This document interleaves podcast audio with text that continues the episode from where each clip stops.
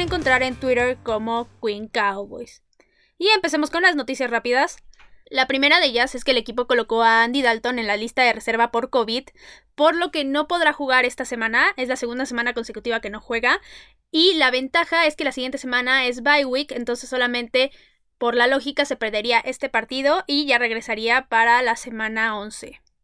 La siguiente noticia es que con Andy Dalton fuera, todos esperaban que Ben DiNucci fuera el titular del equipo, pero Mike McCarthy declaró que el puesto de titular estará entre Cooper Rush y Garrett Gilbert, ya que quiere un coreback con más experiencia en este duelo tan complicado. Y la última noticia es que el punter Chris Jones va a estar fuera múltiples semanas porque va a ser sometido a cirugía en los músculos del abdomen por una hernia que tiene desde hace bastante tiempo. De hecho, el partido anterior lo jugó así y ya estaba bastante lesionado y ya su lesión estaba muy agravada. Y por lo tanto, su suplente va a ser Hunter Niswander, que es novato y va a tener su debut en la NFL. Y esas fueron todas las noticias rápidas, así que vamos a empezar con el tema de hoy. Y obviamente es la previa del partido de la semana 9 contra los Pittsburgh Steelers.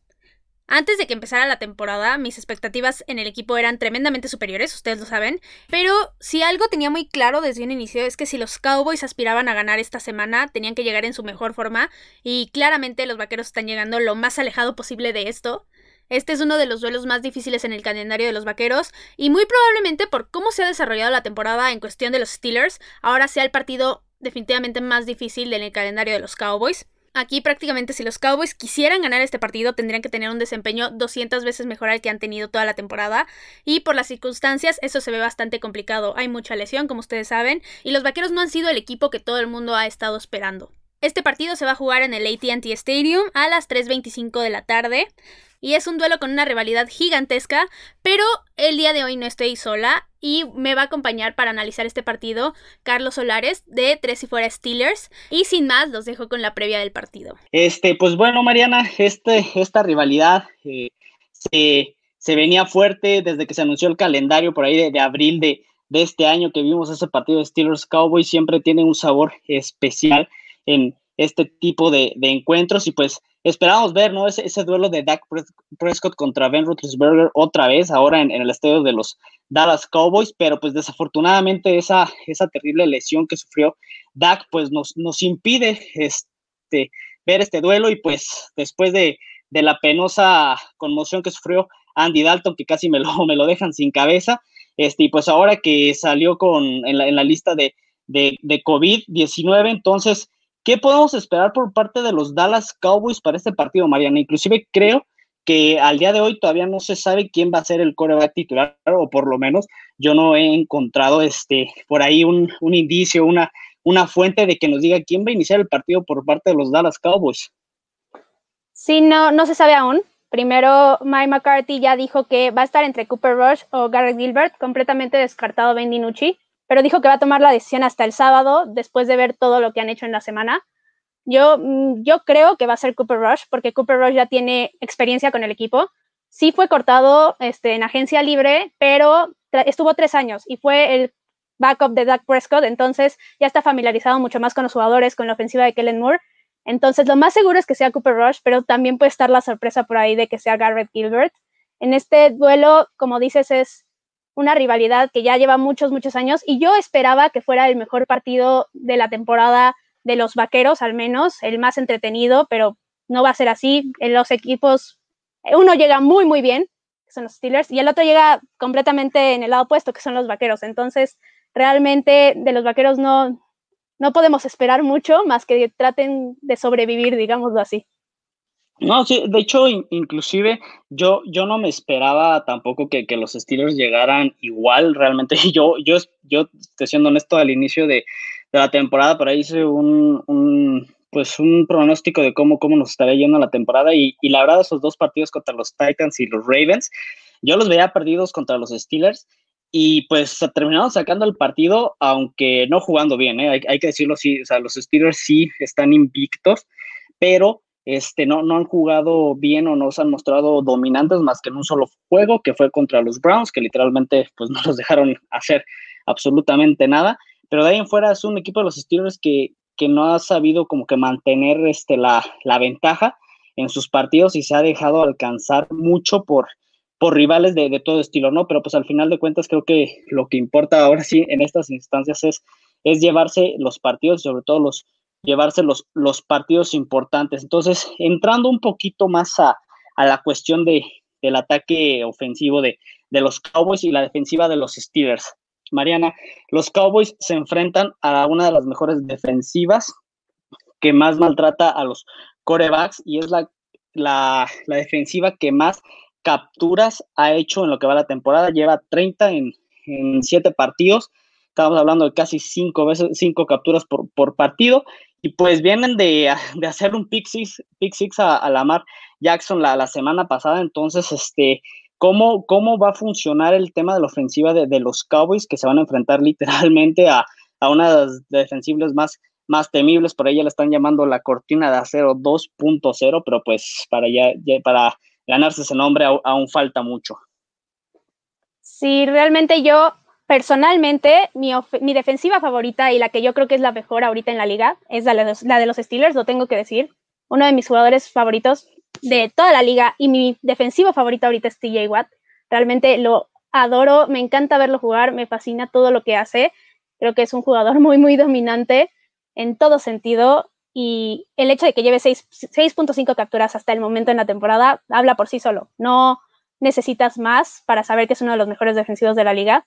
Y junto con él están otros hombres que son también muy, muy dominantes, ya sea en la secundaria Minka Fitzpatrick, Steven Nelson, eh, también está Bud Dupree, Stefan Tweed. Ellos llevan seis capturas cada uno, entonces realmente sí es un, digamos que es muy feo ver que la ofensiva va a llegar muy mal contra una de las mejores defensivas de la liga, pero no hay mucho para dónde hacerse. Realmente es, creo, evidente que la ofensiva de los vaqueros va a ir por tierra la mayoría del partido, ya sea con Zeke Elliott o con Tony Pollard. Este, el juego terrestre va a ser completamente fundamental, ya que lo que menos quieres es que el cuarto coreback esté lanzando, porque al final ahí es donde vienen los errores, y ahí fue donde vinieron los errores en el partido anterior de los vaqueros. Fue cuando le llegaron al coreback y ahí se perdió completamente el partido, que fue un partido que incluso pudieron haber ganado, a pesar de que la ofensiva no estaba haciendo absolutamente nada. También Mike Tomlin, el head coach de los Steelers, ha declarado toda la semana que se están preparando para Zeke Elliott. Y es completamente lógico, es realmente el arma ofensiva que podría hacer daño y que podría hacer que esa ofensiva empiece a avanzar.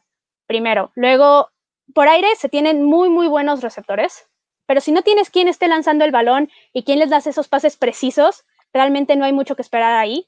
Entonces, de lo que se tiene que esperar que hagan realmente un buen desempeño en este partido para que pueda avanzar, no solamente son los corredores, sino la línea ofensiva. Si la línea ofensiva no funciona, le van a llegar 500 mil veces a quien sea que sea el coreback que vaya a jugar y así no se va a poder absolutamente hacer nada en todo el partido. Yo sí pronostico que van a haber bastantes capturas. Espero que haya menos de los que yo creo, pero sí puede haber ahí por ahí un récord de la temporada. Pues ahora sí que sí creo que estoy totalmente de acuerdo contigo. Pues a ver, el partido pasado, estos Steelers, pues solamente cuatro capturas a Lamar, a Jackson. Este, y sí, como, como dices, esta, esta, esta defensiva contra los Steelers se ha mantenido muy bien contra, contra el pase, manteniendo por debajo de, a los corebacks, un estoy diciendo más o menos en un, un pass rating por debajo de, de 70 y también este, no, no permiten este, muchas, muchas jugadas grandes, ¿no? Entonces creo que, como dices, el ataque terrestre va a ser muy importante y sobre todo Mike Tomlin lo dijo, el, la semana pasada los Steelers se vieron muy mal contra, contra los Ravens, realmente les pudieron correr más de 200 yardas por, por tierra combinadas entre Lamar, este, J.K. Dobbins, este, los corredores de, de, de Baltimore.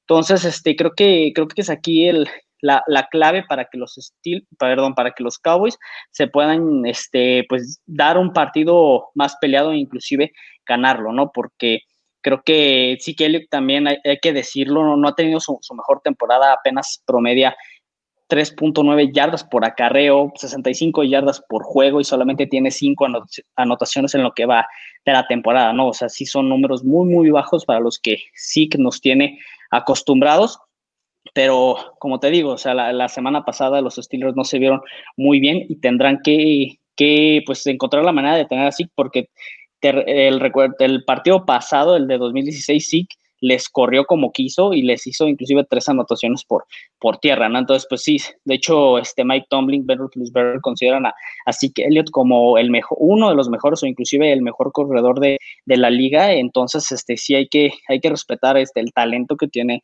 el jugador y aún así por un mal momento que, que esté pasando, este, en un momento puede, puede despertar sí y, y los Steelers pueden tener este, una, una muy mala tarde en, en el ataque terrestre, ¿no?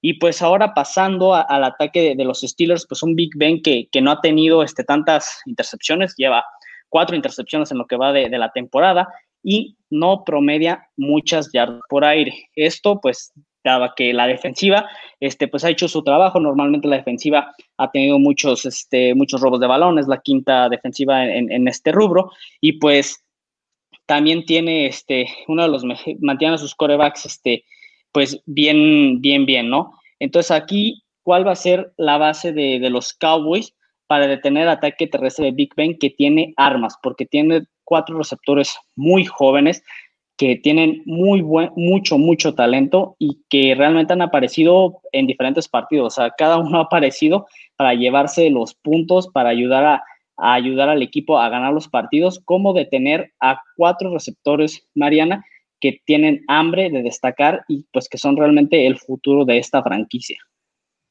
Primero, creo que hay que dejar algo muy, muy claro. La defensiva de los Vaqueros es muy probablemente la peor ahorita de toda la liga, pero en el partido pasado ya se vio un poquito de mejora, sobre todo en la actitud de los jugadores, porque estaban jugando muy derrotados y yo decía, pues si juegan así, obviamente es como si no fueran a jugar y le están regalando el partido a cualquier rival.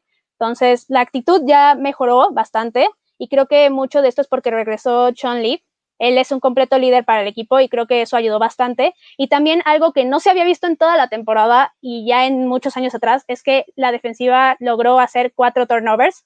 Que hayan sido errores de Carson Wentz, sí, pues sí, sí, fueron errores de Carson Wentz, pero aún así, el hecho de que hayan interceptado los balones y que hayan recuperado los balones sueltos sigue siendo una labor de la defensiva y sigue siendo su mérito. Entonces, primero, creo que va a estar complicado primero detener a James Conner no creo que la defensiva ahorita esté en un punto de detener absolutamente a nadie este, por la vía terrestre realmente. Entonces, si no detienen a James Conner, realmente yo veo muy complicado el partido porque así Ben, va, ben va a poder hacer lo que se le pegue la regalada gana, sobre todo porque, como dices, tiene receptores muy importantes que realmente son muy talentosos. Primero tienes a Yuyu, que esta temporada no ha sido completamente brillante para él, pero sigue siendo Yuyu. Entonces creo que realmente con que te funcione como señuelo y que se jale a un safety y a uno de los corners, que en este caso supondría yo es Trevon Dix, porque es el que ha sido el que mejor lo ha hecho y realmente el que es, digamos, el cornerback número uno. Entonces, con que te jale a dos hombres, ya tienes a un Chase Claypool que ha tenido una gran temporada y que es el líder receptor hasta ahorita de los, de los Steelers, que te puede hacer lo que quiera y que realmente si lo tienes desmarcado, ya Ben Roethlisberger le puede lanzar el pase y puede conseguir muchísimas yardas, si no es que varios touchdowns.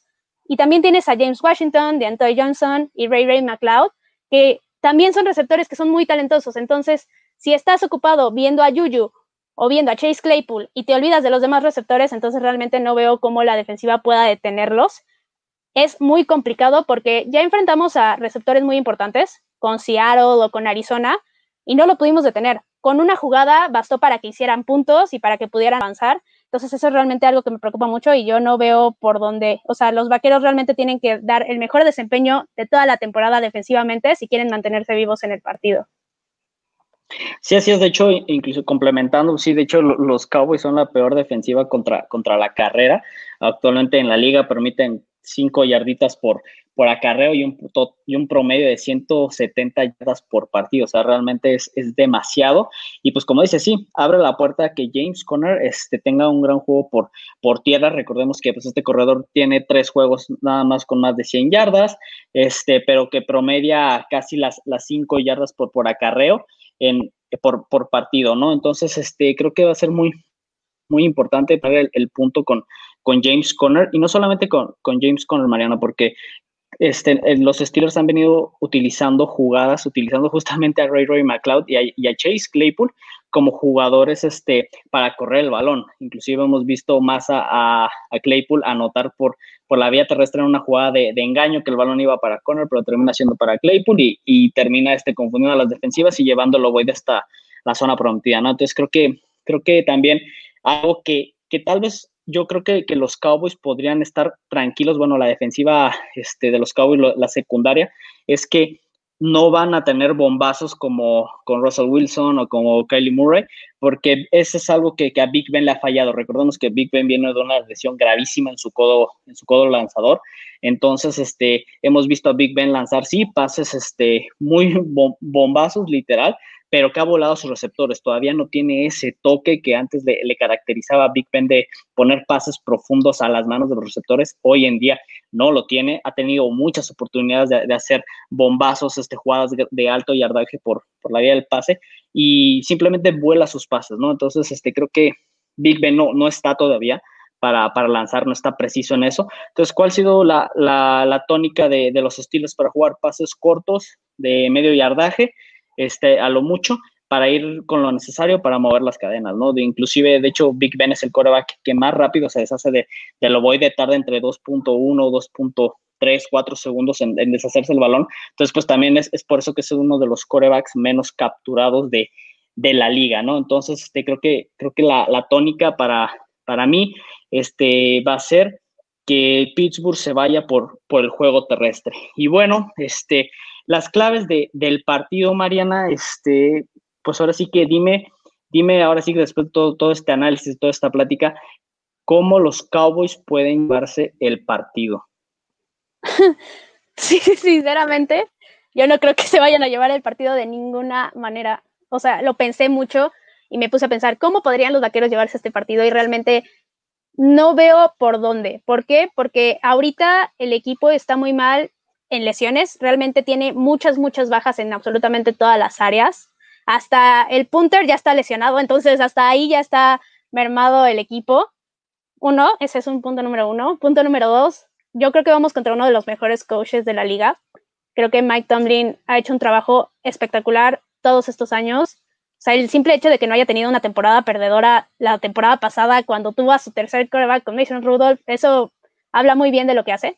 Entonces, ahí tampoco, por ahí no va a ser, no va a ser este, tratando de ganar en cocheo, porque realmente en cocheo el equipo de los vaqueros ahorita está realmente mal. Ni Kellen Moore, que es el coordinador ofensivo, lo está haciendo bien con la selección de jugadas. Mike Nolan es un completo desastre como defensivo. Realmente no está coordinando bien al equipo y creo que ya se tiene que ir. Y Mike McCarthy al final es el líder del equipo y si no puede hacer que ninguna de las dos partes funcione, incluso los equipos especiales, si no puede hacer que funcione absolutamente nada en el equipo, realmente el trabajo no se está haciendo bien ahí. Entonces, por ahí tampoco es. Y realmente, ¿qué nos queda? Confiar en, confiar en el talento de los jugadores que quedan. Realmente no creo que eso sea completamente suficiente. Si tienes uno de los mejores corredores de la liga, sí, está bien, pero él no te puede hacer absolutamente todo. Tienes jugadores talentosos en la defensiva, pero que si no están bien entrenados, tampoco te pueden hacer buenas jugadas ni te pueden detener a, lo, a cualquier ofensiva en cualquier momento. Entonces, si, son, si soy sincera, completamente sincera, yo no creo que los Cowboys puedan ganar este partido, ni de, ninguna manera.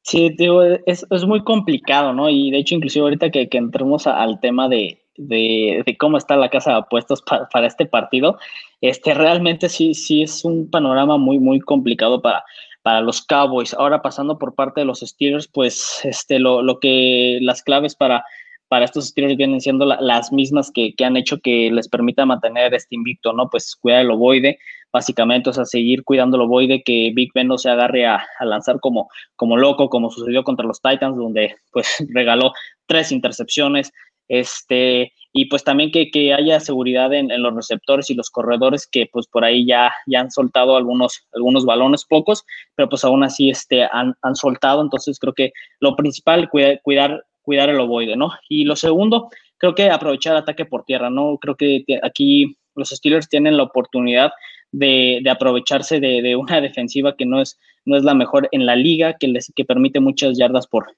por tierra, y pues ahora sí que a lo que te, a lo que te den, ¿no? O sea, seguir corriendo el ovoide hasta lo que te den, y por ahí sorprender este, con una jugada de paso, con una jugada de, engaño, con una jugada de action para, para cambiar este un poquito, agarrar fuera de balance a la defensiva de, de los Cowboys y por ahí sorprender este para seguir moviendo las cadenas y, y series largas ofensivas, ¿no? Creo que los Steelers algo que se han demostrado es que cuando tienen el balón saben comerse el reloj, saben llevarse el partido y, eso es muy importante porque tampoco es, es bueno que, que, el, que la ofensiva pase pues muy poco tiempo en el campo para que la defensiva esté más tiempo, porque si no, pues a ver si se, se, encuentra un desbalance y pues recordemos que los Steelers ya tuvieron su bye week.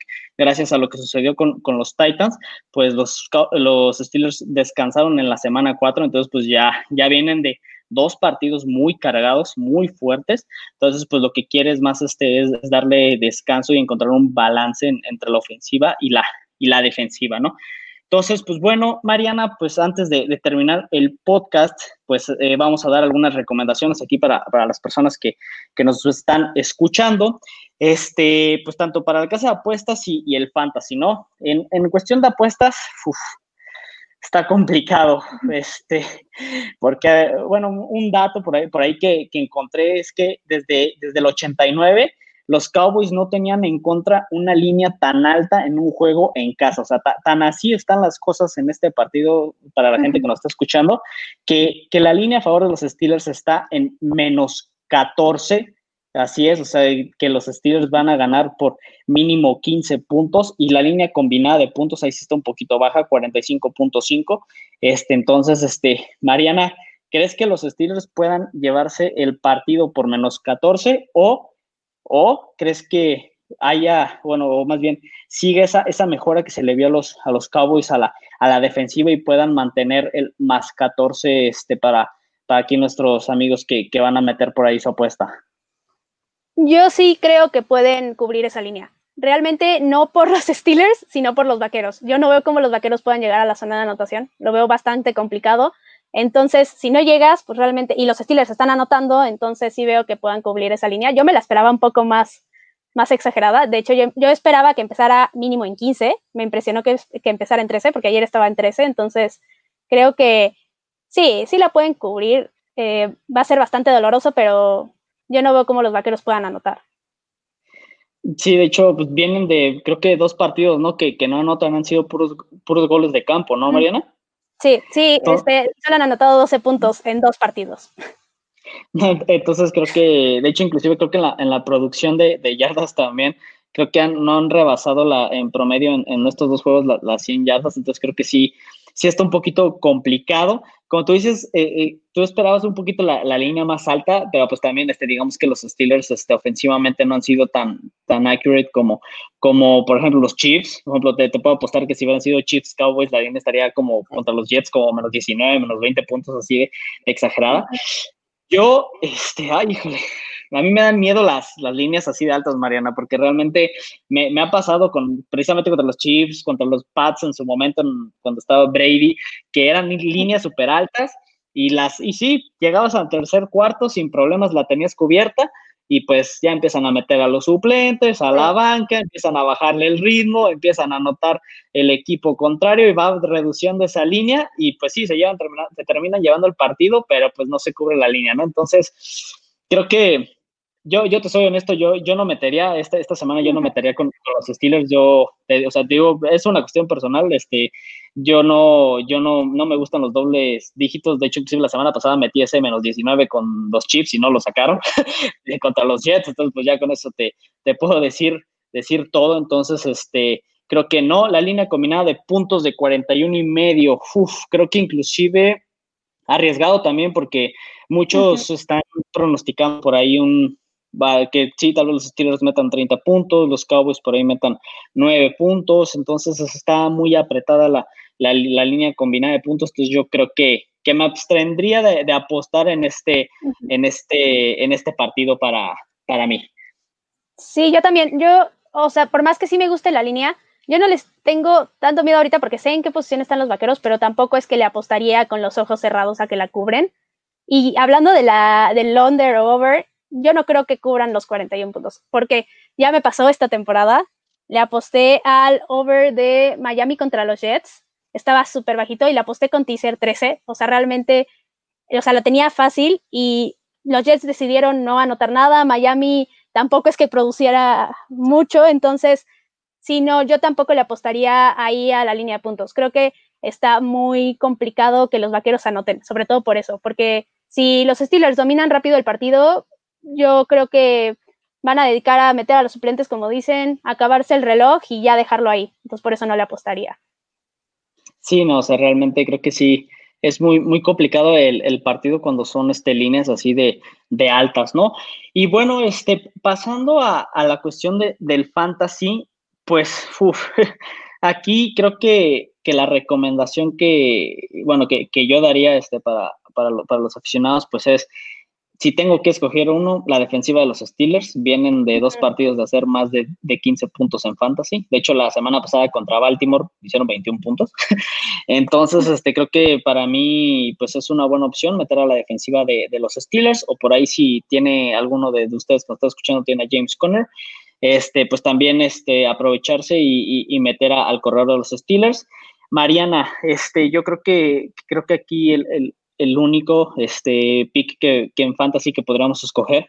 Tal vez podría ser Zeke Elliott. Este, ¿tú, ¿Tú recomendarías que aquí, si alguien lo tiene titular, lo, pusiera o, crees que la defensiva de los Steelers lo va, lo va a parar como lo hizo con, con Derek Henry?